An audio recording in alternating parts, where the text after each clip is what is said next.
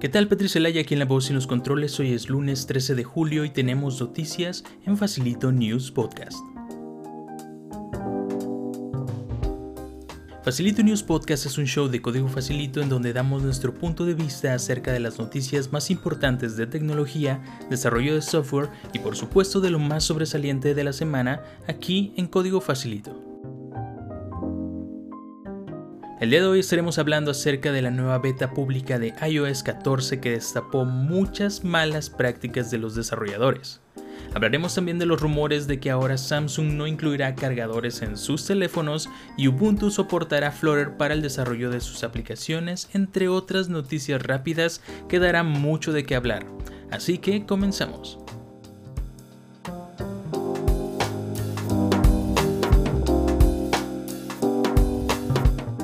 Comenzamos con las noticias de la semana.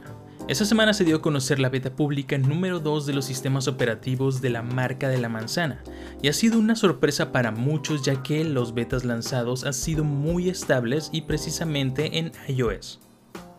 Esto alegra mucho a los desarrolladores porque no tendrán que lidiar con muchas cosas en el sistema para adaptar sus aplicaciones. Y asimismo es probable que llegando otoño ya tengamos esta nueva versión de iOS 14. En el que sí se han presentado muchas fallas y que es un poco normal es en macOS Big Sur, ya que en el apartado de la batería se ha quedado un poco inestable. En algunos equipos se consume mucho más rápido y hay algunos otros con detalles en la administración de la memoria RAM. Es normal al ser una beta, pero seguiremos atentos para ver si siguen resolviendo estos detalles lo más pronto posible. Una de las noticias que dio de qué hablar la semana pasada es que la India había prohibido TikTok en su país y otras 50 aplicaciones más incluidas WeChat, porque comprometían la seguridad nacional.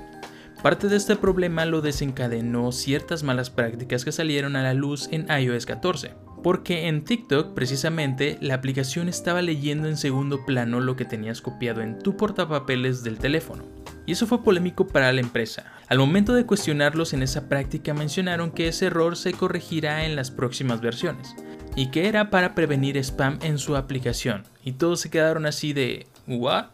Y no fue solo TikTok, aplicaciones como PUBG Mobile, Fruit Ninja, New York Times, Wall Street Journal, entre otras aplicaciones también estaban leyendo tu portapapeles.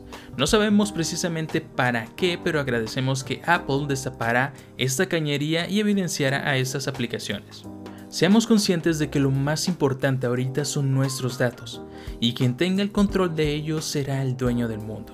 Comprendamos esto porque es muy importante para que tu navegación en Internet sea lo más segura y libre posible. Después de muchos debates acerca de los rumores de que Apple no incluirá cargador a sus nuevos dispositivos, Samsung se une a esta oleada de rumores y comentaron que es muy probable que no incluyan cargador para sus teléfonos y quizás lo veamos en este próximo Galaxy Unpacked. Como a todos les ha pasado alguna vez, me comencé a cuestionar sobre estos temas de interés y llegué a algunas conclusiones positivas y negativas. Para nuevos usuarios comprar un teléfono sin cargador desde el principio está completamente mal porque ¿cómo lo cargas? Es lo mínimo que debe de tener para hacerlo funcionar. Quizás este detalle se pueda resolver justificando de que ahora el nuevo teléfono incluirá una entrada tipo C, como ya lo tenemos en la línea Pro de los iPads o en las MacBooks, y es ligeramente más probable que tengamos un cable tipo C en casa. Sé que no aplica para todos, pero puede ser una opción. El eliminar el cargador hace menos costoso el dispositivo. Cierto y falso a la vez porque ¿cuánto te puede salir por aparte un cargador y un dock? Recordemos que a Apple le encanta vender accesorios y esta es una excelente oportunidad para hacerlo, obligando a los nuevos usuarios a adquirirlo. Esto es un tipo de justificante pero te lo comento también. Al no incluir cargador, das la oportunidad al usuario de elegir si quiere un cargador económico, el que ha traído desde siempre desde el iPhone 5, el cable Lightning y el dock, o adquirir el cargador de 18 watts con carga rápida para sacarle un mejor provecho a tu dispositivo. En cuestión de economizar, a Apple le conviene porque esto se traduce en que puedan hacer una caja mucho más pequeña. Y en cuestión de transporte y envío pueden economizar en este apartado. Solo queda esperar a ver cómo se justifican a este rumor ya que ha comenzado a tomar bastante peso entre los consumidores. Pasemos ahora a las noticias rápidas de la semana. Canonical anunció que Ubuntu y otras distros basadas en GNU Linux soportarán el desarrollo de aplicaciones con Flutter para su sistema operativo. Y ahora me pregunto yo, ¿es momento de ver a Flutter como el próximo rey del desarrollo multiplataforma? Los leo en los comentarios. Google confirma el nuevo diseño para su bocina Nest y al parecer será portátil. Ubisoft presenta nuevos juegos, gameplay de Assassin's Creed Valhalla, más detalles sobre Watch Dogs Legion y el anuncio de Far Cry 6. Por fin, después de muchos años pidiéndolo, los usuarios de Prime Video ya tienen perfiles para que vean su contenido en sesiones diferentes y que su progreso se administre por separado. Ya se encuentra disponible Linux Mint 20. Se anunció esta semana que el proyecto Mobian pretende llevar a Debian a los dispositivos móviles conservando las grandes virtudes que han hecho ser a Debian lo que es hoy en día. Samsung ya anunció la fecha para su próximo evento, el Galaxy Unpacked, el día 5 de agosto, en donde se anunciará oficialmente el nuevo Galaxy Note 20, ya que en el teaser que publicaron apareció un stylus derramando una gota del color que en teoría serán los nuevos dispositivos. Un color bronce muy bonito. Estaremos atentos al evento y a los anuncios que se realicen.